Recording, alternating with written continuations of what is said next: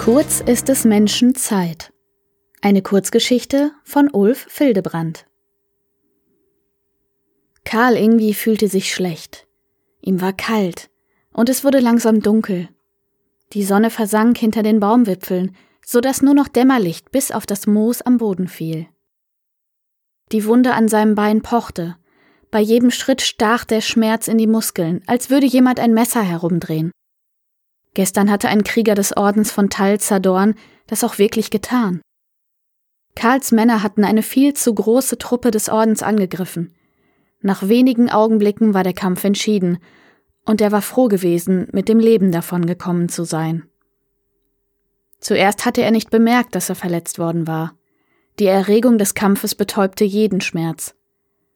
Aber dann gab sein Bein unter ihm nach. Blut durchtränkte den Stoff seiner Hose, und ein Verband hielt es nur kurz auf. Ihm blieb die Flucht in den Wald. Seine Männer waren alle tot. Er schlug sich hier in der Wildnis alleine durch, verletzt, erschöpft, müde. Karl schleppte sich weiter.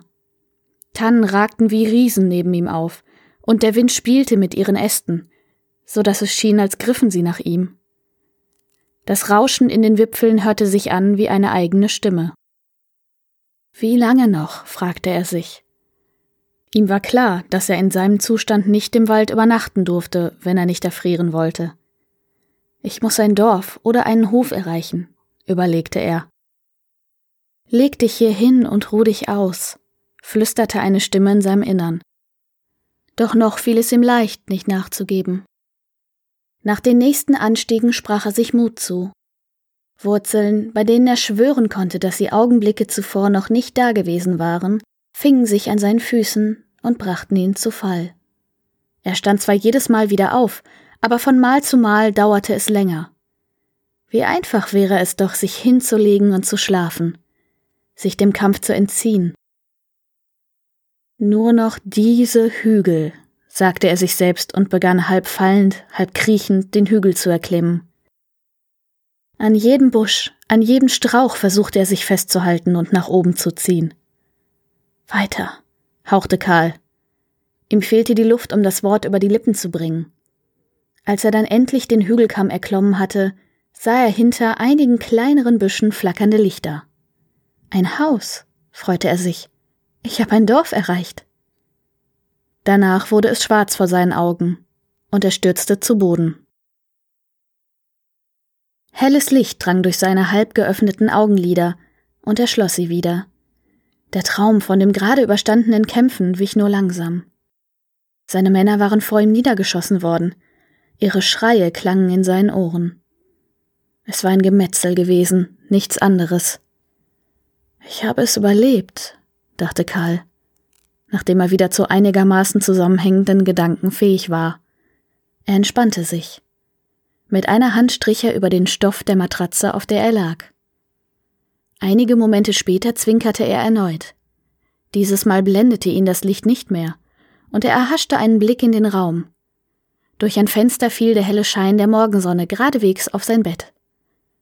Er wartete und sammelte Kraft, bevor er sich aufrichtete. Zumindest wollte er sich aufrichten. Er sank schwach auf sein Lager zurück. Deutlich spürte er die Erschöpfung in seinen Gliedern, und als er in sich hineinhörte, pochte es in seinem Oberschenkel. Erst jetzt erinnerte er sich an die Wunde. Mit einer Hand tastete er vorsichtig danach und stieß auf einen Verband. Jemand hatte ihn anscheinend versorgt. Er blieb auf seinem Bett liegen und atmete tief durch. Mit der Zeit gewöhnten sich seine Augen an die Helligkeit. Die Wände bestanden aus Holzbrettern, genau wie der Schrank ihm gegenüber. Eine Vase mit blumigen Verzierungen stand darauf. Es schien eine Kammer in einem Bauernhaus zu sein. Sie war nicht dreckig. Doch es gab keine persönlichen Dinge hier. Seit langer Zeit hatte niemand in diesem Zimmer gewohnt. Plötzlich öffnete sich die Tür. Sie schwang schnell auf und eine Gestalt huschte herein.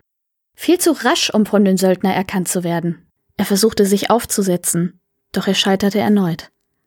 Bleiben Sie liegen, forderte ihn eine energische Stimme auf. Karl drehte seinen Kopf, um zu sehen, wer sich um ihn kümmerte. Die junge Frau beinahe noch ein Mädchen, die sich über ihn beugte, trug ein einfaches Leinenkleid. Doch ihre Erscheinung passte nicht an diesen Ort. Ihr schmales Gesicht war ebenmäßig und die Haut vollkommen glatt. Ein paar Sommersprossen schimmerten auf der Nase. Die blauen Augen strahlten ihn an, so dass es ihm die Sprache verschlug. Ihr blondes Haar fiel ihr bis auf die Schultern. Sie schenkte ihm ein Lächeln, wie er es sich schöner nicht vorstellen konnte. Mit offenem Mund lag er in seinem Bett und starrte sie an. Wie geht es Ihnen heute? wollte sie wissen und blickte ihn an. Nur langsam bahnten sich ihre Worte einen Weg durch seine Gedanken. Gut, erwiderte er, ein bisschen schwach. Sie nickte. Vor drei Tagen haben wir sie mehr tot als lebendig vor unserem Haus gefunden. Sie hatten hohes Fieber. Die Erinnerung an die Augenblicke kurz bevor er den Schein des Hauses in der Finsternis gesehen hatte, tauchten wieder auf. Er wäre gestorben, wenn er eine Nacht in der Kälte der Nacht verbracht hätte. Seine Wunde am Bein hätte ihn umgebracht. Ist Ihnen kalt? erkundigte sich das Mädchen. Überrascht blickte er sie an. Nein, nein, entgegnete er schnell. Es ist nichts. Ich werde Ihnen eine heiße Suppe bringen, meinte sie und drehte sich um. Die wird Ihnen helfen. Sie ging hinaus und die Tür schloss sich hinter ihr. Es ist wie in einem Traum, dachte Karl und unternahm einen weiteren Versuch, sich aufzusetzen. Dieses Mal gelang es ihm. Aufrecht sitzend erwartete er die Rückkehr des Mädchens, während er versuchte, seine Gedanken zu ordnen. Bilder des Kampfes drängten sich wieder in den Vordergrund. Er zwang sich an etwas anderes zu denken, an das wunderschöne Gesicht der Frau, die sich um ihn kümmerte. Für einige Augenblicke war er auch erfolgreich, aber seine Gedanken schweiften ab zu den zurückliegenden Kämpfen gegen den Orden. Kurze Zeit später trat nicht die junge Frau ein, sondern ein kräftiger Mann. Die Haare trug er kurz. Die Falten seines Gesichts verrieten, dass er schon einige Sommer erlebt hatte. Ihr Vater? überlegte Karl. Anscheinend wollte er sich eine eigene Meinung bilden. Sie waren in die Kämpfe verwickelt? fragte er, ohne sich vorzustellen. In seinen Augen las Karl Ablehnung und Misstrauen. Ja, wir haben die Handelsroute der Familie Hollritt verteidigt. Sie stehen nicht in den Diensten des Ordens? Karl wusste, worauf der Mann hinaus wollte. Der Orden von Talzadorn diente dem dunklen Herrn. Jeder konnte sich ihm anschließen, und ab dem Zeitpunkt standen die anderen für ihn ein. Wenn jemand einen Mord begangen hatte und nicht zur Verantwortung gezogen werden wollte, konnte er sich dem Orden verpflichten. Dort waren alle Verbrechen vergessen. Niemand interessierte sich mehr dafür, was ein Mann getan hatte. Es sollte ihm bloß nichts ausmachen, zu töten. Und anders als ein Söldner wurde er nicht einmal entlohnt. Nur Essen und Unterkunft stellte der Orden. Allerdings durften sich die Männer des Ordens bei ihren Raubzügen nehmen, was sie begehrten. Nein, ich habe niemals für sie gekämpft, erklärte Karl mit aller Überzeugung, die er aufbieten konnte. Es entsprach der Wahrheit. Niemals würde er sich beim Orden verdingen, aber es kam darauf an, dass ihm die Leute dieses Dorfes glaubten. Der Mann starrte ihn lange an, um sich ein Urteil zu bilden.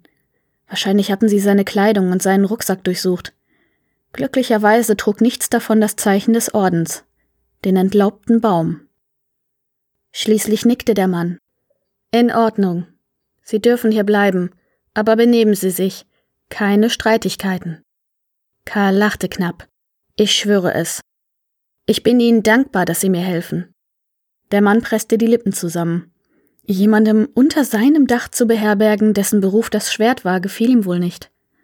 Aber gleichzeitig wollte er anscheinend einen Hilfsbedürftigen die Hilfe nicht verweigern. Wortlos ging er hinaus und ließ Karl alleine zurück. Unmittelbar betrat die junge Frau den Raum wieder. In ihren Händen hielt sie eine dampfende Schale. Hier ist die Suppe, sagte sie, frisch gekocht. Vorsichtig nahm der Söldner sie entgegen.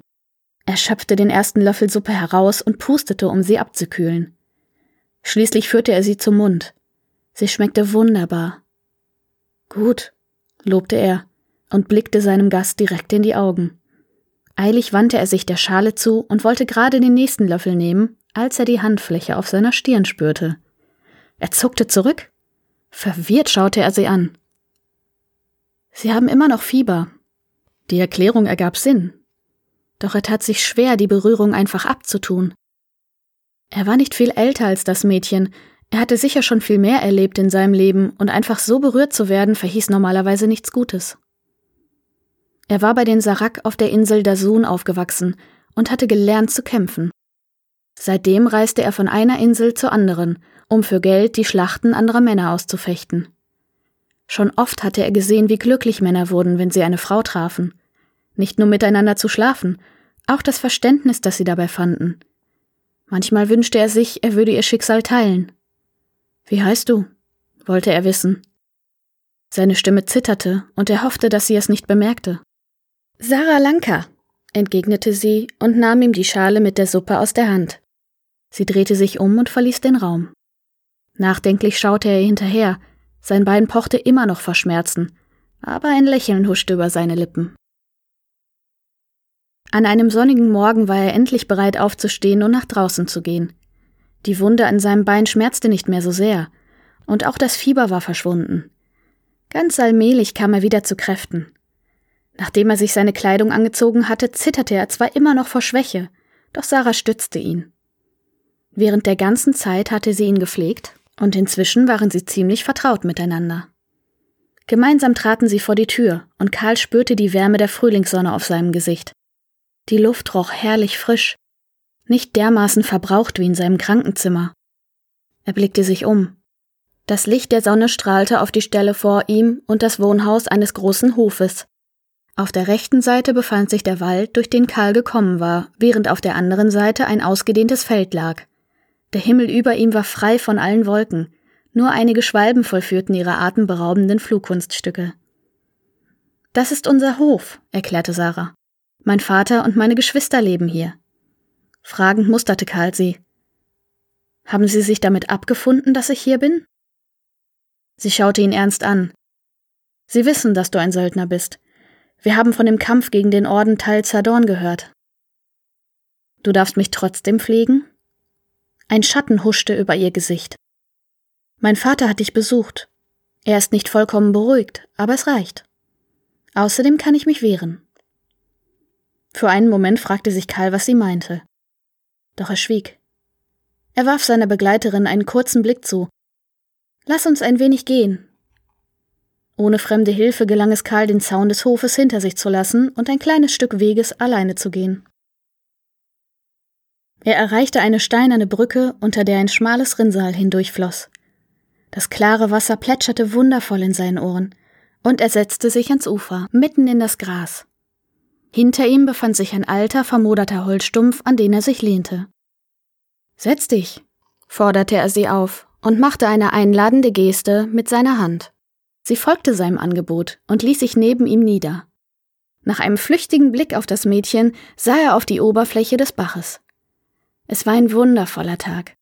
Ein sonderbares Glücksgefühl bemächtigte sich seiner, während sie schweigend am Wasser saßen. Ihm kam sein bisheriges Leben grausam und schrecklich vor von einem Kampf zum nächsten zu ziehen. Auf der Sun hatte er so viel Leid gesehen. Die Sklavenjäger kamen zu seinem Dorf auf der Sun und töteten die Hälfte aller Sarak. Auch Kinder waren darunter, die niemandem etwas getan hatten. Ihre Augen standen offen und starrten blicklos in den kalten Himmel. Er hatte dasselbe Handwerk gelernt, zunächst, um sich verteidigen zu können, aber bald war es der einzige Beruf. Leider war die Arbeit mit einem schrecklichen Preis verbunden. Immer in die Augen der Sterbenden zu schauen, immer wieder andere Menschen erschlagen zu müssen. Alles kam ihm mit einem Male derart sinnlos vor. Und er fragte sich, warum ihm erst jetzt die Augen aufgingen. Warum hatte er sich darauf eingelassen? Ein ruhiges, schönes Leben, dachte Karl und schaute kurz zu Sarah hinüber, die nicht bemerken sollte, dass er sie musterte. Ich sehe, was dich beschäftigt, flüsterte sie. Karl zuckte zusammen, und er starrte sie erschrocken an. Für einen Moment verschlug es ihm die Sprache, aber dann fing er sich wieder. Was meinst du? Verlegen senkte sie den Blick. Deine Erinnerungen, antwortete sie. Ich sehe die Toten und wie sie sterben, wie du sie getötet hast. Die Überraschung brachte ihn dazu, dass er sich zu schnell herumdrehte. Er spannte die Muskeln im Bein an und stechender Schmerz raste den Rücken hinauf. Mit verzerrtem Gesicht sank er zurück und atmete tief durch. Schon oft hatte Karl davon gehört, dass Zauberer die Erinnerungen von Menschen lesen konnten. Ihre ganze Macht basierte darauf, dass sie die Energie der Erinnerung ausnutzten. Ein paar Mal hatte er selbst erlebt, wie ein Zauberer seine Macht eingesetzt hatte. Doch alle Magiebegabten standen in den Diensten einer Familie und hatten an den Akademien gelernt. Er hatte zwar gehört, dass ein paar auch woanders anzutreffen waren, aber niemals in Dörfern und Bauernhöfen. Ich kann dir helfen, stieß Sarah hervor und blickte ihn entschlossen an. In ihrem Gesicht stand eine Ernsthaftigkeit, die Karl nicht erwartet hatte. Wie? fragte er. Sarah atmete tief durch. Ich kann die Erinnerungen entfernen und umwandeln. Wie ein Zauberer, dachte Karl. Das war der Grund, warum ein Mädchen einen Söldner versorgen durfte. Ihr Vater wusste, dass sie sich wehren konnte, wenn er sie angreifen würde. Warum willst du sie mir nehmen? Sie lachte auf weil niemand mit diesen Erinnerungen leben sollte. Wieder musterte Karl die junge Frau. Jeder Söldner, den er kannte, hatte seine eigenen Wege gefunden, wie er mit den Taten umging. Niemand war zu einem Zauberer gegangen, um die Erinnerungen daran entfernen zu lassen. Doch einige Augenblicke später erschien die Idee, eine seltsame Logik zu entwickeln. Der Zauberer erhielt mächtige Erinnerungen, die ihm die Kraft schenkten, Magie zu wirken, und derjenige, der die Erinnerungen abgab, wurde nicht mehr von ihnen geplagt. Der Gedanke gewann mehr und mehr an Reiz. Dann kannst du mir diese Ereignisse nehmen? fragte er. Nicht mehr? Ich ende nicht als lallender Idiot? Sie schüttelte den Kopf. Ich kann die Erinnerungen an die Kämpfe wie helle Leuchtfeuer in deinem Kopf erkennen. Wieder betrachtete Karl die Frau. Sie wirkt jung, und Karl hätte darauf wetten können, dass sie noch nicht mal einem Beruf nachging. Bei dem Gedanken, dass sie in seine Erinnerungen abtauchte, wurde ihm unwohl. Wenn du schon in meinen Kopf eindringst, meinte er mit einem breiten Grinsen, kann ich wohl keine Geheimnisse vor dir bewahren. Für einen Moment hielt sie seinen Blick stand, doch dann wandte sie sich ab. Sie schüttelte den Kopf. Seine bisherigen Erfahrungen mit Zauberern hatte Karl misstrauisch werden lassen. Meistens griffen sie in den Verlauf von Kämpfen ein, ohne auf das Leben Normalsterblicher zu achten. Sie raubten ihnen die strahlenden Momente ihres Lebens, um die Energie für die Erzeugung von Feuer oder Steinen zu verwenden. Danach fand sich das Opfer in Verwirrung wieder, um eine Erfahrung ärmer, die ihn ausgemacht hatte. Aber auf das Grauen der Kämpfe kann ich verzichten, dachte Karl. Du nimmst nur die grausamen Erlebnisse? fragte Karl. Sie nickte ernst. Nachdenklich musterte Karl die junge Frau. Er hatte sie erst vor ein paar Tagen kennengelernt, doch er vertraute ihr. Sie hatte ihn die letzten Tage über betreut. Vielleicht hätte er auch so überlebt. Aber sie hatte zumindest alles für ihn getan. Tu es, hauchte er und schloss die Augen. Im ersten Moment spürte er nichts. Dann bewegte sich etwas in seinem Kopf. Es fühlte sich an, als würde jemand seinen Geist ganz leicht berühren. Mit der Zeit glaubte er, ein dunkler Schatten wäre von ihm genommen. Aber als er in sich hineinhörte, fand er keinen Grund. Alles schien wie immer zu sein. Er öffnete die Augen und Sarah saß ihm gegenüber, ihr Blick in unergründliche Weite entschwunden. Dann blinzelte sie plötzlich und hob eine Hand. Dicht über dem Boden formte sich Nebel, der mehr und mehr Substanz gewann. Zuerst hielt Karl es für eine Sinnestäuschung, aber wenige Augenblicke später erkannte er die Form eines Kopfes. Das Material schien eine Art Stein zu sein, allerdings schimmerte es sonderbar. Immer mehr Details kamen dazu so dass er schließlich ahnte, wer ihn betrachtete. Ein breites Grinsen mit einer schmalen Nase blickte ihn an. Mein Gesicht? fragte Karl und deutete auf sein Abbild. Er akzeptierte, dass Sarah magische Fähigkeiten besaß, doch er wusste auch, dass sie ihm Erinnerungen genommen hatte. Anscheinend hatte er sich nicht gewehrt. Er musste wohl einverstanden gewesen sein. Sie lächelte ihn an. In ihren Zügen ließ sich die Anstrengung der Transformation noch ablesen. Was wäre denn dein Vorschlag gewesen? Lange betrachtete er das Standbild. Die Energie für dieses Kunstwerk stammte aus ihm, aus seinem Geist. Vorsichtig griff er nach dem Abbild. Der Stein fühlte sich schwer an in seiner Hand. Vor ein paar Augenblicken war die Energie, die in diesem Artefakt steckte, noch eine Erinnerung in seinem Geist gewesen. Eine Erinnerung, der er nicht hinterher trauerte. Aus einem Impuls heraus riss er den Arm nach oben und ließ das Ding auf einen flachen Stein am Ufer fallen. Unzählige Splitter lösten sich davon und spritzten ins Wasser. Sie sanken auf den Boden des Baches. Sarah stürzte auf ihn zu und hielt seine Hand fest. Warum hast du das getan? Er schaute auf. Seine Reaktion war nicht das Ergebnis langer Überlegungen gewesen. Es war mehr eine Eingebung. Nichts sollte daran erinnern, was er vergessen wollte. Wieder hob er die Überreste seines Abbildes und zerschlug sie. Nach zwei weiteren Schlägen trieb Staub auf der Oberfläche des Wassers, und Wellen trugen die Partikel fort. Schweigend musterte Karl, wie sie verschwanden. Erst einige Zeit später löste er sich aus seiner Erstarrung. Du solltest an eine Akademie gehen. Sie blickte ihn nervös an. Ja? Karl nickte.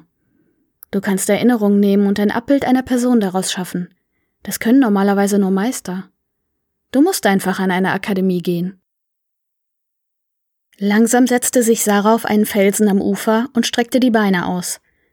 Ihr Blick ruhte auf den sanften Bewegungen des Wassers. Ich habe von den Akademien gehört. Die größte soll in Dati Sangor sein.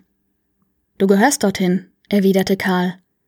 In den nächsten Augenblicken sprach keiner der beiden.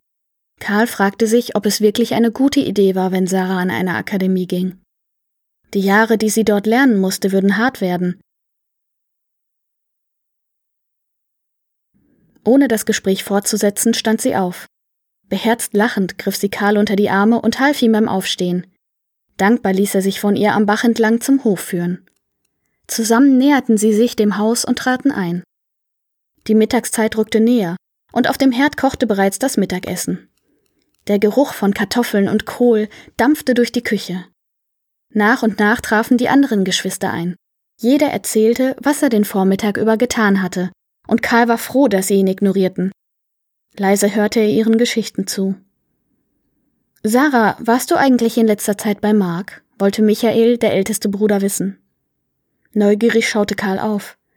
Unbehagen stand ihr deutlich ins Gesicht geschrieben. Nein, ich hatte zu tun, ein flüchtiger Blick streifte Karl. Du weißt, dass Mark dir das übel nehmen wird? warf ihr Michael vor. Ich will nichts mit ihm zu tun haben, schrie Sarah aufgebracht. Verdammt, er ist nicht mein Mann. Betreten schwiegen alle anderen Geschwister und schauten auf ihr Essen, als wäre es das Außergewöhnlichste, was sie jemals gesehen hatten. Ohne noch einmal zurückzuschauen, rannte die junge Frau aus der Küche und schlug die Tür hinter sich zu. Nach dem Mittagessen hatte sich Karl in das Gästezimmer zurückgezogen und geschlafen. Er verstand nicht, was vorgefallen war, aber er begriff, dass er sich möglichst nicht einmischen sollte. Jetzt, gegen Abend, ließ man ihn in Ruhe, und selbst Sarah tauchte nicht mehr auf. Als nur noch ein schwacher rötlicher Schein der Sonne auf die Bäume vor seinem Fenster fiel, ging plötzlich die Tür auf. Sarah stürzte auf sein Bett zu. Du wirst nicht glauben, was Vater mir erlaubt hat überschlug sich ihre Stimme. Sie setzte sich auf die Kante seines Bettes. Ich habe ihm erzählt, was du gesagt hast. Dass ich die Fähigkeiten eines Meisters habe. Er hat mit ein paar Leuten gesprochen. Und nächste Woche nimmt er mich mit nach Makadeva. Dort soll es einen Meister geben. Dem will er mich vorstellen. Dann wirst du von ihm lernen. Sarah zuckte mit den Schultern. Ich denke schon. Aber das ist nicht so wichtig. Ich werde Makadeva sehen. Die Bibliothek. Freude lag auf ihrem Gesicht, und Karl fiel in ihr Lachen mit ein. Sie hat es auch verdient, dachte Karl und nahm sie an den Arm. Es war mehr eine stürmische Handlung als eine bewusste Entscheidung, doch als sie sich wieder lösten, blickte sie ihn auf eine Art an, dass es dem Söldner heiß und kalt den Rücken hinablief. Ihre Gesichter waren nur eine Handbreit voneinander entfernt. Ihr Geruch stieg in seine Nase. Einer plötzlichen Eingebung folgend küsste er sie. Er spürte ihre Lippen auf seinen, als es am Fenster ein lautes Rascheln gab. Erschrocken sprang Sarah auf und stürmte zum Fenster. Karl sah einen Schatten, der sich vom Haus entfernte. Doch er war nicht schnell genug. Schmerzen schossen durch sein Bein, die jedoch gleich wieder verschwanden. Wer war das? erkundigte er sich unsicher und schaute Sarah an. Ich weiß es nicht, meinte sie und schüttelte den Kopf. Aber ich werde jetzt besser gehen. Karl blickte ihr lange in die Augen, doch ihm war klar, dass er sie nicht zurückhalten konnte. Sie musste in diesem Dorf noch weiter leben, und er durfte sie nicht in Schwierigkeiten bringen. Er kam aus einem Kampf und würde bald wieder verschwinden. Sie stand bereits in der Tür und wollte sie hinter sich schließen, als Karl eine Frage stellte. Wer ist Mark? Ein Lächeln huschte über ihre Lippen. Eifersüchtig? Als Karl keine Antwort gab, sondern sie nur still musterte, antwortete sie ernster. Er wohnt auf dem Nachbarhof und ist ein Freund meines Bruders. Und? wollte Karl wissen. Michael will, dass ich ihn heirate. Aber du willst nicht, oder? Ein Hauch von Sorge schwang in seiner Stimme mit. Nein, natürlich nicht, entgegnete sie. Er ist ein dummer Schläger. Bei jedem Streit im Gasthaus ist er dabei. Wenn sein Vater nicht dermaßen reich wäre, wäre er längst schon im Gefängnis gelandet. Die Verachtung sprach nur allzu deutlich aus ihren Worten, und Karls Gedanken gingen zurück zu den vielen brutalen Männern, mit denen er sein Leben lang zu tun gehabt hatte. Die Kämpfe gegen Männer, die sich selbst überschätzten, hatte er gewonnen. Tief in Gedanken versunken hörte er noch das Schließen der Tür. Für den Rest des Tages blieb er alleine in seinem Zimmer. Nur am Abend brachte ihm eine andere Frau zwei Scheiben Brot mit Käse und ein wenig Milch. Doch Sarah erschien diesen Tag nicht wieder. Wahrscheinlich will sie mich nicht mehr sehen, dachte Karl und verfluchte sich selbst, dass er sich derart hatte gehen lassen. Immer wieder sagte er sich, dass er sie nicht hätte bedrängen sollen, aber in seinem Innern meldete sich eine Stimme, dass er schon ganz richtig gehandelt hatte. Ein seltsames Gefühl riss ihn in der Morgendämmerung aus seinen Träumen. Er glaubte Sarahs Stimme gehört zu haben, doch als er seinen Kopf lauschend zur Seite neigte, hörte er nur die Stille des Morgens, nur unterbrochen vom Krähen eines Hahnes. Unruhe überfiel ihn. Sein Gespür sagte ihm, dass irgendetwas nicht stimmte. Schnell zog er sich seine Hose und seine Jacke an, um nach draußen vor die Tür zu gehen. Sein Bein tat immer noch weh, er hatte schon schlimmere Schmerzen ertragen. Alleine stand er auf dem Hof und blickte sich um. Mit den ersten Schritten kehrte eine gewisse Stärke zurück. Seine Blicke schweiften suchend über die Felder und den Wald hinter dem Haus. Es war jedoch nichts zu entdecken, so dass er zu dem kleinen Bach hinunterging, an dem er und Sarah gestern gesessen hatten. Die kühlen Morgennebel hingen über dem Boden und schränkten die Sicht ein. Der feuchte Grasboden dämpfte die Geräusche. Seine Schritte waren die einzigen Laute. Schließlich erreichte er den Holzstumpf neben dem Bach und ließ sich darauf nieder. Die Schwäche, die ihn die Tage zuvor noch gefangen gehalten hatte, war beinahe vollständig verschwunden. Plötzlich bemerkte er flussabwärts einen eigenartigen Umriss. Er sprang auf und rannte dorthin. Bereits als er losgelaufen war, glaubte er den Körper eines Menschen entdeckt zu haben. Doch er war sich nicht sicher. Je näher er kam, desto gewisser war er, dass es sich um einen Leichnam handelte. Er erkannte, wer dort vorne lag. Er zögerte, weil er die Wahrheit nicht sehen wollte. Das Wasser des Flusses spielte mit Sarahs Leiche. Seine Beine gaben unter ihm nach und er sank in den Schlamm des Ufers. Dicht vor ihm lag Sarah. Ihr Gesicht war blau angelaufen und ihr blondes Haar schwamm im klaren Wasser. Ihre weiten Augen blickten starr in die Ferne, ohne jegliches Leben. Eine hässliche Wunde zog sich über ihren Kopf. Ihr Mörder musste sie brutal niedergeschlagen haben. Sie konnte sich nicht wehren, dachte Karl. Und seine Gedanken überschlugen sich. Er streckte eine Hand aus und berührte die bleiche Haut ihres Gesichts. Sofort zuckte er zurück. Sie war kalt. Die Erinnerung an den gestrigen Tag tauchte auf. Damals fühlte sie sich wundervoll warm und sanft an. Und heute ist sie tot, sagte er sich selbst. Eine eigenartige Leere erfüllte ihn, nachdem er diesen Gedanken zu Ende gedacht hatte. Aus unendlicher Weite hörte er Schritte, die sich ihm näherten. Es kümmerte ihn jedoch nicht, nichts spielte mehr eine Rolle. Dort ist er, sagte jemand. Leute kamen näher, aber er blieb im Morast des Ufers sitzen und schaute auf das Mädchen. Blitzartige Bilder ihrer gemeinsamen Zeit tauchten vor seinem Innern auf wurden jedoch unterbrochen, als ihn jemand an der Schulter herumriss. Es fiel ihm schwer, nicht völlig in den Schlamm zu stürzen. Nur mit beiden Armen gelang es ihm, sich abzustützen. Da haben wir den Mörder, meinte eine Stimme aus nächster Nähe.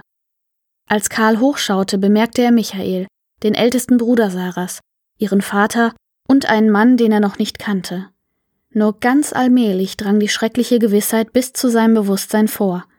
Sie hielten ihn für Sarahs Mörder. Die drei Männer brachten ihn den Weg entlang ins Dorf. Es war das erste Mal, dass der Söldner die Ansiedlung sah, von der bisher nur Sarah erzählt hatte. Allerdings kümmerten ihn die vielen Menschen nicht, die ihn betrachteten, und dabei tuschelten und redeten. Wieder und wieder erschien das Bild der toten Sarah vor ihm. Zitternd schaute er auf den leicht geöffneten Mund der Toten, auf ihre starren Augen, aus denen nur noch der Tod sprach. Sein Weg zwischen den Häusern hindurch war nicht besonders lang, so dass seine Demütigung sich in Grenzen hielt. Nachdem Michael an der Tür eines zweistöckigen Hauses geklopft hatte, wurde ihnen von einem alten Mann geöffnet. Ja? fragte dieser, als er den Kopf nach draußen streckte. Wir brauchen Ihren Rat, sagte Sarahs Vater. Meine Tochter ist ermordet worden, und wir glauben, dass er der Mörder ist. Ein anklagender Finger deutete auf Karl Ingwie. Werft ihn erstmal ins Gefängnis, entgegnete der alte Mann. Ich werde dann vorbeikommen. Mit sanfter Gewalt wurde Karl zu einem festen Steinhaus geführt. Dort sperrte man ihn in einen Raum ein, der nur ein einziges vergittertes Fenster besaß. Die Tür bestand aus massivem Eisen, wie Karl feststellte, als er hineingeworfen wurde. Es stand eine einzelne Holzbritsche an der Wand, eine raue Decke lag darauf. Von nun an ließ man ihn alleine und kümmerte sich nicht weiter um ihn. Ab und zu schielte jemand durch die Luke in der Tür, doch niemand besuchte ihn. Gleichgültig sank er auf die Pritsche und legte die Decke als Kissen unter den Kopf.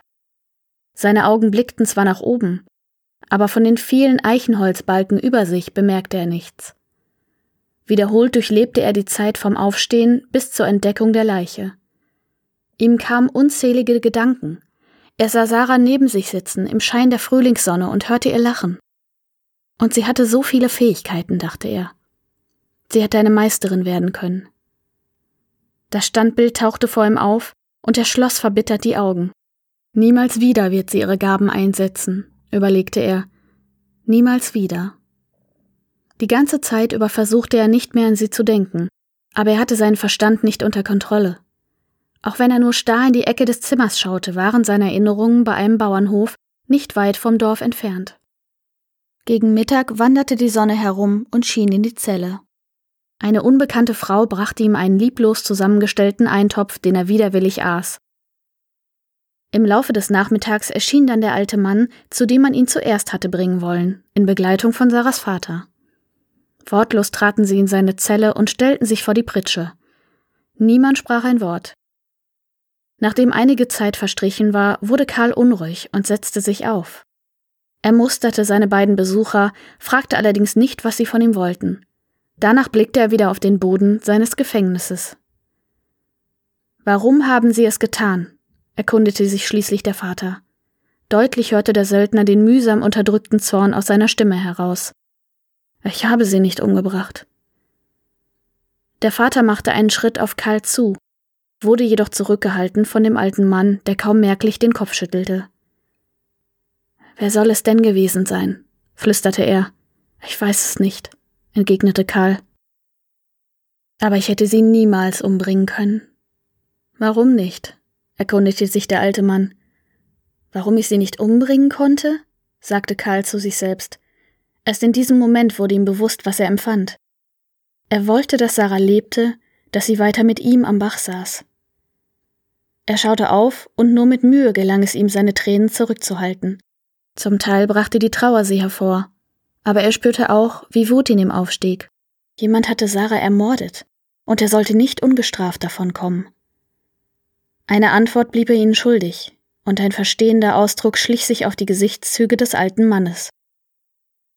Doch selbst das hinderte sie nicht daran, ihm immer wieder dieselben Fragen zu stellen.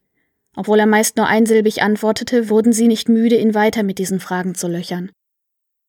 Die Abenddämmerung schien durch sein Fenster, als die beiden ihn verließen, nicht schlauer als zuvor. Karl zog seine Beine an und umfasste die Knie. Ihm war kalt. Es war nicht so sehr die Kälte der Nacht, die ihn umfangen hielt, sondern vielmehr der Hass in seiner Umgebung. Niemand kümmerte sich mehr um das, was er dachte. Sie wollten ihn nur noch bestrafen. Er verbarg das Gesicht in seinen Händen und schloss seine Augen, um die grauenvolle Welt auszusperren, aber es gelang ihm nicht. Allmählich glitt er ins Land der Träume hinüber, ohne es zu merken. Er durchschaute die Schleier seiner Fantasie erst, als Sarah ihm gegenübertrat und ihn auf die Stirn küsste. Sein Innerstes schrie vor Schmerz, doch nach außen hin ließ er sich nichts anmerken. Keine Träne lief über seine Wangen, kein Schluchzen kam über seine Lippen. Man hatte ihm etwas genommen, was er liebte, das erste Mal in seinem Leben. Der Wunsch, den Mörder von Sarah umzubringen, tauchte in ihm auf, und Karl schämte sich nicht für seine Empfindung. Schließlich wurde er dafür bezahlt, für Geld andere zu töten. Dieses Mal würde ich es sogar ohne Bezahlung tun, dachte er, und ein kaltes Lächeln erschien auf seinen Gesichtszügen. Noch bevor die Sonne sich wieder über den Horizont erhob, tauchten der alte Mann und ihr Vater wieder in seiner Zelle auf. Sie stellten ihm erneut dieselben Fragen, wiesen jedoch darauf hin, dass dies ihr letzter Versuch war, ihm eine Chance zu geben. Karl schaute sie nur kalt an. Sind Sie sich eigentlich darüber im Klaren, dass Ihnen die Todesstrafe droht? fragte der alte Mann. Ja, hauchte Karl. Der alte Mann schüttelte bedächtig den Kopf. Sie sollten lieber ein Geständnis ablegen. Und wenn ich Sie nicht umgebracht habe? erkundigte sich Karl. Haben Sie daran schon einmal gedacht? Es gibt keine Hinweise, dass Sie nicht der Mörder sind, erklärte der alte Mann. Es kann aber auch keine Hinweise geben, dass ich Sie umgebracht habe, weil ich es nicht getan habe. Nur mühsam gelang es Sarahs Vater, sich zu beherrschen. Er presste die Lippen aufeinander. Unruhig wechselte er von einem Fuß auf den anderen, und sein Gesichtsausdruck verriet einen grenzenlosen Hass, aber auch seine Verzweiflung. Wir werden sie hängen, stieß er aufgebracht hervor. Sie werden sterben für das, was sie Sarah angetan haben. Es fiel Karl nicht schwer, ihn zu verstehen, zumal er denselben Kummer empfand. Sie beide hatten Sarah geliebt, und nun lebte sie nicht mehr. Als der alte Mann und Sarahs Vater ihren Gefangenen nur noch anstarrten, weil ihnen die Fragen ausgingen, drehten sie sich um und verließen seine Zelle. Erneut blieb der Söldner zurück. Er lag auf seiner Pritsche und wartete auf das Urteil. Gedankenversunken hatte er es sich auf seinem Lager bequem gemacht und erholte sich von den letzten Nachwirkungen seiner Verletzung. Bei Sonnenaufgang wurde ihm ein Frühstück gebracht, bestehend aus Brot und Käse, der vielleicht vor einigen Tagen frisch gewesen sein mochte. Heute brachte er ihn nur noch mit Widerwillen hinunter. Kurz darauf betrat dann der alte Mann alleine das Gefängnis. Er machte einen verunsicherten Eindruck, als müsse er dem Soldner eine schlechte Nachricht überbringen. Was will er? fragte sich Karl. Er hat doch gesagt, dass er mich nicht noch einmal belästigen will. Und wo ist Sarahs Vater? Ich, unterbrach der alte Mann seine Gedanken. Ich bin hergekommen, um Ihnen zu sagen, dass Sie frei sind. Wir haben herausgefunden, dass Sie Sarah nicht ermordet haben. Schweigen trat ein. Er vermied es Karl direkt in die Augen zu schauen. Und? wollte der Söldner wissen. Wie sind Sie darauf gekommen? Seltsamerweise empfand er keine Freude, dass sein Gegenüber einen Fehler zugeben musste. Sarah wurde dadurch nicht wieder lebendig. Eine alte Frau hat gesehen, wie sich Sarah und Mark gestritten haben erklärte der alte Mann mit heiserer Stimme. Es sollen ziemlich heftige Worte gefallen sein. Er soll sie beschuldigt haben, jemanden geküsst zu haben. Danach soll er gedroht haben, sie zu töten. Er atmete tief ein. Und jetzt ist er verschwunden. Er wurde gesehen, wie er in die Berge gegangen ist. Der Söldner dachte zurück an den Tag, als er Sarah geküsst und plötzlich geglaubt hatte, etwas am Fenster bemerkt zu haben. Habe ich mich doch nicht getäuscht, überlegte er. All der Hass, der sich in Karl während der ganzen Zeit angesammelt hatte, schien verschwunden. In seinem Innern war nur noch eine grenzenlose Leere. Ihre Sachen stehen neben der Tür, meinte der alte Mann. Niemand wird sie aufhalten. Karl stand auf und reckte sich. Danke, flüsterte er, doch wirkliche Dankbarkeit lag nicht in seiner Stimme. Entschlossen trat der Söldner durch die Tür und schaute sich suchend nach dem Rucksack mit seiner Kleidung und seinen Waffen um. Als er ihn gefunden hatte, griff er danach und warf sich ihn über die Schultern. Niemand hielt ihn mehr auf. Seine Unschuld war bewiesen, und er musste nur noch aus diesem Haus verschwinden. Doch ihm kam es nicht richtig vor. Sarah war gestorben. Die Erinnerung an ihre Leiche ging ihm nicht aus dem Kopf. In welche Richtung ist er gegangen? fragte Karl. Der alte Mann musterte ihn. Er wurde gesehen, als er in Richtung Ellisberge gegangen ist. Zu Fuß, dachte Karl erfreut. Er wandte sich wortlos ab und ging den Gang entlang. Hinter ihm erklangen die Schritte des Mannes, der ihm zum Ausgang folgte. Ohne anzuhalten, verließ Karl das Gefängnis und gelangte ins Freie. Die Luft war kalt von der Nacht, aber die Sonne wärmte ihn schon. Er hörte gerade noch, wie der alte Mann hinter ihm herrief. Sie wird morgen begraben.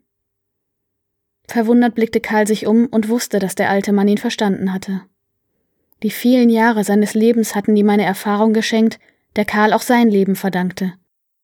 Er wusste, was geschehen war. Ich bin morgen wieder zurück, dachte Karl. Aber vorher habe ich noch einen Mörder zu fangen, flüsterte er. Er entfernte sich vom Gefängnis und ging auf der einzigen Straße des Dorfes entlang. Die Bewohner warfen ihm schräge Blicke zu, doch im Gegensatz zu seiner Gefangennahme wurde er nicht von Unterstellungen und Schmähungen belästigt. Wo immer er vorbeikam, verstummten alle Gespräche, und die Einwohner des Dorfes verschwanden in ihren Häusern. Er erreichte den Rand des Dorfes und das letzte Haus. Auf einer kleinen Koppel stand ein Pferd, den trüben Blick zu den nahen Bergen gewandt. Ohne zu zögern klopfte Karl an die Tür. Erst nach geraumer Zeit öffnete sich die Tür und eine alte, gebeugte Frau streckte den Kopf heraus. Was ist? Darf ich Ihr Pferd kaufen? fragte Karl. Sie grinste ihn breit an, und ein paar Zähne fehlten bereits. Fünf Hollritt, und es gehört Ihnen. Schweigend griff Karl in seinen Rucksack und zählte die Münzen auf die ausgestreckte Hand. Voller Erstaunen betrachtete die alte Frau, wie der Silberstapel auf ihrer schwieligen Handfläche Stück für Stück wuchs, bis sich der vollständige Betrag in ihrem Besitz befand. Vielen Dank. Karl drehte sich um und ging zur Koppel. Zaumzeug hing über einem Pfosten, und er legte es dem Pferd schnell an. Aus dem Augenwinkel sah er, wie die ehemalige Besitzerin ihn musterte. Doch sie schwieg. Ihr Geschäft galt. Einen Sattel fand er nicht auf Anhieb, aber es spielte auch keine Rolle. Er hatte nicht vor, lange unterwegs zu sein. Er kletterte auf den Zaun, sein Oberschenkel schmerzte immer noch und setzte sich auf den Rücken des Pferdes. Den Rucksack schulterte er, um die Hände frei zu haben. Mit den Beinen gab er dem Pferd die Anweisung, loszupreschen. Überrascht, dass jemand es aufforderte, schnell zu galoppieren, sprang es nach vorne. Karl lenkte es die Straße entlang. In der weichen Erde entdeckte er einige Fußspuren. Nach dem Wasser, das sich darin gesammelt hatte, und der Größe der Abdrücke beurteilte er, welche Spuren von Mark stammen konnten. Es gab eigentlich nur eine Spur, und er folgte ihr. Ich kriege ihn, erzählte Karl, als er sich zum Pferd hinabbeugte. Ungerührt trabte es weiter über die Straße. Karl behielt die Spur im Blick, auch als sie hinter einer Kurve verschwand und nur das Gras am Rande des Weges niedergedrückt war. Er zügelte das Pferd und führte es von der Straße in das Unterholz. Ganz so schnell kam er im Wald nicht voran, aber immer noch schneller als zu Fuß. Sein Oberschenkel pochte vor Schmerz, wenn er die Richtung des Pferdes korrigierte. Auf dem Waldboden waren die Hinweise deutlich zu erkennen. An einer nicht vom Gras bedeckten Stelle erhaschte er den Abdruck eines Schuhs, an einem Busch war ein Zweig abgerissen und nahe eines Baches war Schilf niedergetreten. Er war auf dem richtigen Weg. Er führte das Pferd weiter in den Wald hinein. Immer wieder entdeckte er Spuren und Hinweise, obwohl er sich manchmal nicht sicher war. Gegen Mittag drang das Wiehern von anderen Pferden an seine Ohren. Stimmen riefen sich etwas zu, was er aus der Ferne nicht verstand. In der Richtung, aus der die Geräusche zu ihm gelangten, versperrte ihm ein Hügel die Sicht. Karl stieg ab, sein Bein schmerzte, aber es ließ sich ertragen. Langsam schritt er den Hang hinauf und versteckte sich hinter den Bäumen. Das Laub unter seinen Füßen knisterte leise, so dass er vorsichtshalber schlich, um keinen Lärm zu machen. Er erreichte den Hügelkamm und blickte in die Senke, die sich daran anschloss. Ein Bach schlängelte sich an den Baumwurzeln vorbei. Auf einer ebenen Fläche befanden sich einige mannshohe Zelte. Sechs Pferde standen zusammen, und ein paar Männer saßen um ein Feuer herum. Über den Flammen hing ein Topf. Auf den Planen der Zelte prangte das Zeichen des entlaubten Baumes. Der Orden von Tal Sadorn. Karl duckte sich tiefer hinter den Baumstamm, der ihn vor den Blicken der Männer verbarg. Nach dem letzten Kampf hätte Karl nicht damit gerechnet, dass der Orden sich noch in dieser Gegend aufhielt. Die Gruppe, der Karl vor seiner Niederlage angehört hatte, gab es nicht mehr. Sie hatten verloren, und der Orden hatte gewonnen. So einfach war es. Die Männer des Ordens schienen die letzte Wache zu sein, um die Interessen des Ordens zu wahren. Was tun Sie hier? Fragte sich Karl. Doch gleichzeitig verspürte er keine Lust, weiter dieser Frage nachzugehen.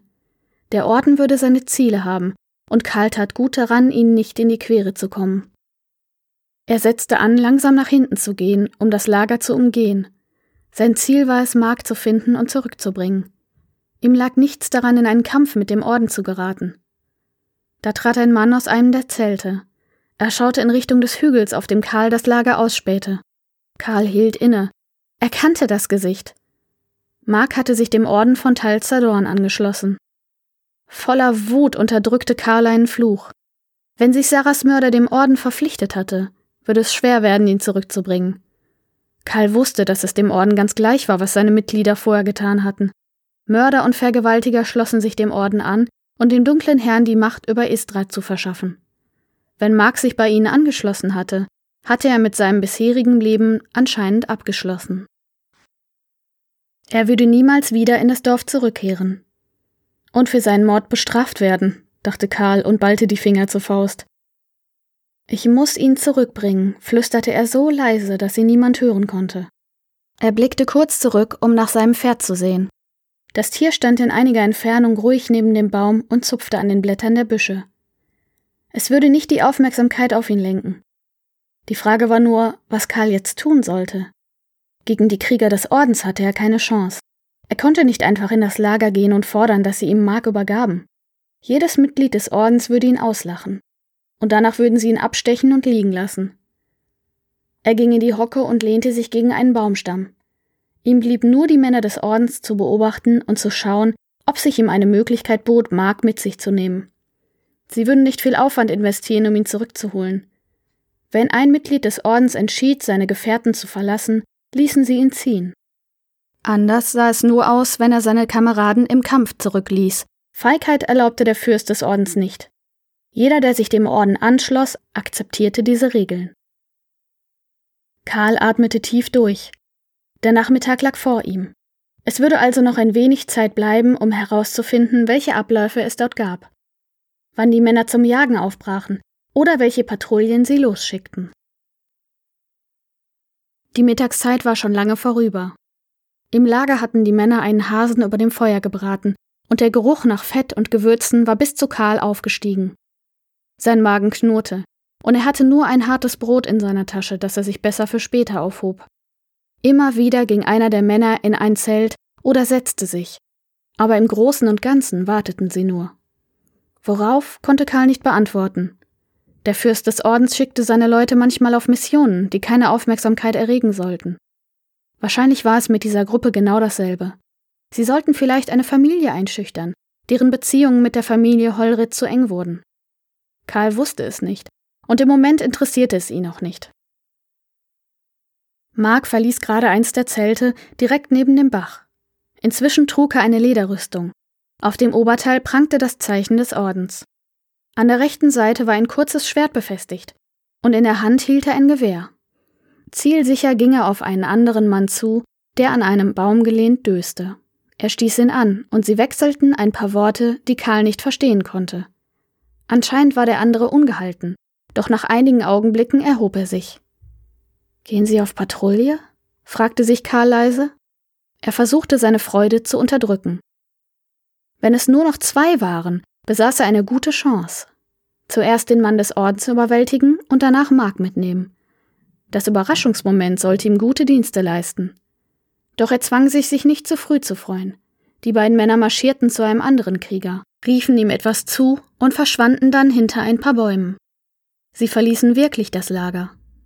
Langsam stand Karl auf und merkte, dass die lange Wartezeit ihn hatte steif werden lassen.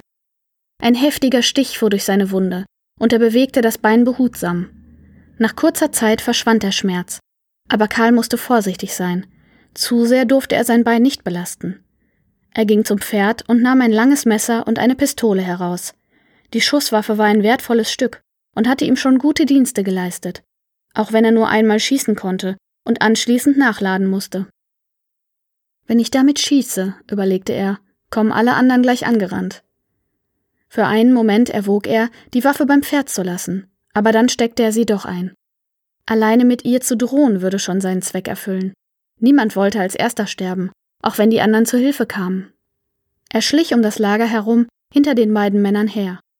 Der Wald in dieser Gegend war nicht besonders dicht, aber es reichte, um ihn vor den Blicken zu verbergen.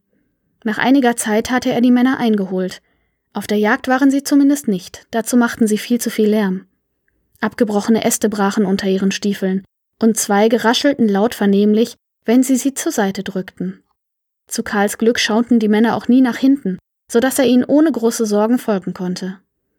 Der Bereich des Waldes, den sie soeben erreichten, war dichter. Jetzt komme ich nah genug heran, überlegte Karl und beeilte sich. Ohne ein Geräusch zu erzeugen, gelangte er hinter die beiden. Er griff nach einem dicken Ast und wog ihn in der Hand. Er war genau richtig, um ihn dem Krieger des Ordens über den Schädel zu ziehen. Karl zögerte nicht. Die letzten Schritte rannte er und schlug zu. Mit aller Kraft hieb er über den Kopf des dunkelhaarigen Mannes. Wie vom Blitz getroffen brach er zusammen, ohne einen Laut von sich zu geben. Mark drehte sich viel zu langsam herum. In der Zwischenzeit hatte Karl seine Pistole gezogen und sie auf Sarahs Mörder gerichtet. Wer bist du? fragte Mark. Karl Ingwie. Der Richter im Dorf hat mich eingesperrt für deinen Mord. Als er es sagte, musste er sich anstrengen, seine Stimme ruhig klingen zu lassen. Die Wut ließ sein Herz schneller schlagen. Ich habe niemanden ermordet, stellte Mark fest. Sie ist hingefallen. Es war ein Unfall. Karl hob die Waffe. Das kannst du eurem Richter erzählen. Komm mit. Im ersten Moment starrte Mark den Lauf erschrocken an. Dann verzog er wütend die Augenbrauen. Du hast mir gar nichts zu befehlen. Bleib stehen, forderte Karl. Willst du wirklich sterben?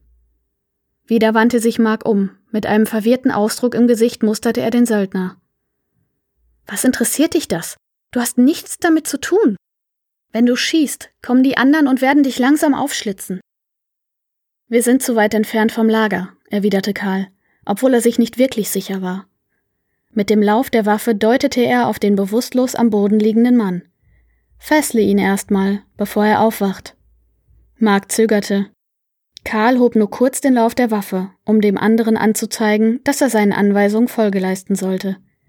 Widerstrebend zog Mark ein Seil aus seiner Tasche des Mannes am Boden und verknotete die Hände hinter dem Rücken. Als er fertig war, stand Mark auf.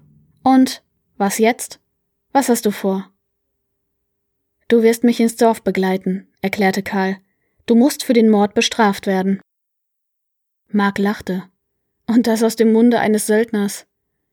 Du hast schon viel mehr Menschen getötet als ich. Dem konnte Karl nicht wirklich widersprechen. Es war sein Beruf, die Kämpfe von anderen auszufechten. Ich musste mich aber noch niemals zum Orden von Tal Zadorn flüchten.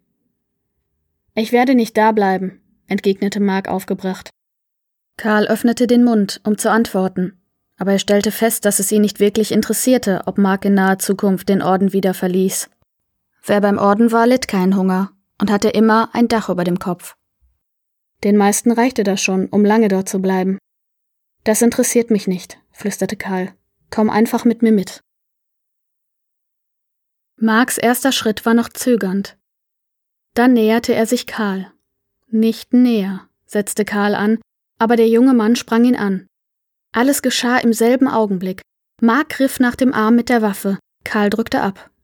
Ein Schuss hallte durch den Wald. Durch den Schwung landete Mark auf Karl, der ihn mühsam auffing und zu Boden gleiten ließ. Es war kein Angriff mehr. Marks Hand bewegte sich zu seiner Brust, in der ein tiefes Loch entstanden war. Blut pulsierte hinaus, strömte auf den Boden und auf Karls Arme. Ein Röcheln kam über Marks Lippen. Er versuchte zu sprechen, brachte jedoch kein Wort heraus. In seinen weit aufgerissenen Augen stand Überraschung. Warum hast du das getan? fragte Karl leise. Ohne nachzudenken hatte er abgedrückt. Es war ein Reflex gewesen. Er hatte daran gedacht, den Mörder von Sarah zu töten, für sein Verbrechen zur Rechenschaft zu ziehen. Aber hier im Wald hatte er nicht mehr darüber nachgedacht. Du solltest zu eurem Richter, dachte Karl und schüttelte den Kopf. Die Verfolgung war nicht so gelaufen, wie er es sich vorgestellt hatte. Er schaute hinab zu dem jungen Mann, der immer noch um jeden Atemzug kämpfte. Bilder aus der Vergangenheit tauchten auf. Schon viele Männer waren gestorben, Manche hatte er getötet, andere waren Opfer der Kämpfe geworden. Es gehörte zu seinem Geschäft. Marks Blick wanderte zum Himmel, ging in weite Ferne. Der Atem wurde schwächer, bis er schließlich aussetzte. Für einen Moment überlegte Karl, ob er ihm helfen sollte.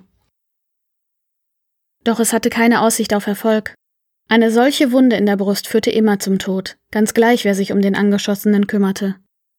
Er versuchte es gar nicht erst, sondern kniete sich neben sein Opfer. Langsam legte er die Hand auf seine Schulter, auch wenn Mark nichts mehr davon mitbekam. Im Gefängnis hatte er sich den Tod des Mörders gewünscht, aber er wusste, dass er nicht das Recht besaß, ihn zur Rechenschaft zu ziehen. Er war kein Richter. Das schlechte Gewissen meldete sich, und er würde Probleme haben, jemandem zu erklären, dass er in Notwehr gehandelt hatte. Ein Söldner, der sein Geld mit dem Krieg verdiente, gegen einen einfachen Bauern. Auf der anderen Seite fühlte er Gerechtigkeit. Der junge Mann, der gerade starb, war der Mörder von Sarah gewesen. Sie war erwürgt worden, nicht auf einen Stein gestürzt. Mark hatte gelogen. Vielleicht glaubte er seine Lüge sogar. Es spielte keine Rolle mehr. Ein Leben für ein Leben. In seiner Vorstellung empfand Karl das als ausgleichende Gerechtigkeit. Er war ein Söldner. Er nahm das Leben und musste mit dem Tod zurechtkommen. Der Tod gehörte zu ihm. Und er brachte den Tod. So sehr er sich auch manchmal wünschte, ein normales Leben zu führen. Das war nicht sein Schicksal. Würde es niemals sein, ganz gleich wie sehr er es bedauerte. Es würde sich niemals ändern. Als Mark sich nicht mehr rührte, steckte Karl die Waffe ein und hob Mark hoch. Auch wenn das Lager des Ordens wirklich weit entfernt lag, sollte er sich beeilen. Der Schuss würde vielleicht die anderen hierher führen, und irgendwann würden sie ihren Kameraden suchen. Er trug Mark zum Pferd zurück, um ihn zum Dorf mitzunehmen. Jeder Tote hatte ein anständiges Begräbnis verdient. Endlich gelangte Karl zum Friedhof des Dorfes und setzte sich auf eine alte Holzbank nahe der Eingangspforte. Ein kleines Gebäude aus Stein stand inmitten der unzähligen Gräber, und ein kiesbedeckter Weg führte dorthin. Vereinzelt spendeten Bäume ein wenig Schatten. Mittlerweile stieg die Sonne hoch über ihn. Er setzte seinen Rucksack ab und wartete. Geraume Zeit lang passierte nichts. Niemand betrat den Friedhof oder leistete ihm Gesellschaft. Vollkommen alleine saß er auf der Bank und geduldete sich, bis Sarahs Familie und Bekannte auf dem Friedhof eintrafen. Aus der Ferne sah er, wie ihn einige unfreundliche Blicke trafen, doch niemand wagte es, ihn zu vertreiben. Jetzt, wo bewiesen war, dass er sich nichts hatte zu Schulden kommen lassen. Er hatte sogar ihren Mörder zurückgebracht. Andererseits würde sie noch leben, wenn er nicht im Dorf aufgetaucht wäre. Manche sahen es vielleicht auf diese Weise, und Karl wollte es nicht darauf ankommen lassen. Nach einiger Zeit wurde ein Sarg aus dem Gebäude zu einem Grab getragen, das, von Karl aus gesehen, weiter entfernt lag. Der Sarg lastete auf den Schultern von Sarahs Vater, ihrem Bruder und noch zwei anderen Männern. Wahrscheinlich ihre Familie, sagte sich Karl und stand auf. Vorsichtig näherte er sich der Trauergemeinschaft und stellte sich schließlich neben eine alte Eiche. Dort, im Schatten des Baumes, verfolgte er das Begräbnis. Die Worte ihres Vaters konnte er zwar nicht verstehen, denn er war zu weit entfernt, aber es drängte ihn auch nichts danach, sie zu hören. Schon viele seiner Freunde waren gestorben. Die Worte hatten sich in sein Gedächtnis gebrannt. Er begann sie leise zu flüstern. Kurz ist des Menschen Zeit. Nur allzu bald bricht der Winter an, bedeckt den Glanz mit Einsamkeit und wischt hinfort das Leben. Zurück bleibt bloß ein ödes Land. Er wünschte sich, dicht am Sarg zu stehen und sich von ihr zu verabschieden. Doch er wollte nicht für Aufregung unter den Trauernden sorgen. Manche würden ihn sicherlich vertreiben wollen und auf diese Art die feierliche Stimmung stören. Als der Sarg schließlich in die Erde hinabgelassen wurde, spürte Karl, wie sich sein Herz zusammenkrampfte. Er rang um seine Fassung und schaute zu, bis Erde auf den Sargdeckel geworfen wurde. Danach setzte sich der Tross der Trauergemeinde in Bewegung, den Kiesweg entlang. Zurück blieb Karl, der lange Zeit an den Baum gelehnt zum Grab hinüberschaute. Im Moment wirkten die wenigen Tage mit Sarah in seinen Erinnerungen wie eine paradiesische Insel in einem grauen Ozean, aber die Wellen spülten bereits um das Ufer herum. Er schwor sich, dass er zurückkehren würde. Er war es ihr schuldig, sie zu besuchen. Er ging zurück zur Bank, warf sich seinen Rucksack über die Schultern und verließ das Dorf. Obwohl der Hof, auf dem Sarah gelebt hatte, nicht auf seinem Weg lag, kam er dennoch daran vorbei, stieg über die kleine Steinbrücke und betrachtete den Fluss, in dem sich der Schein der Frühlingssonne spiegelte. Er rief sich den Tag ins Gedächtnis zurück, als sie zusammen am Ufer gesessen hatten. Fluchtartig rannte er von der Brücke fort und wurde erst wieder langsamer, als das Dorf weit hinter ihm lag. Noch immer drang die Erinnerung an Sarahs fröhliches Lachen an seine Ohren. Sie hörten Kurz ist des Menschen Zeit. Eine Kurzgeschichte von Ulf Fildebrand. Eine Produktion von podyssey.de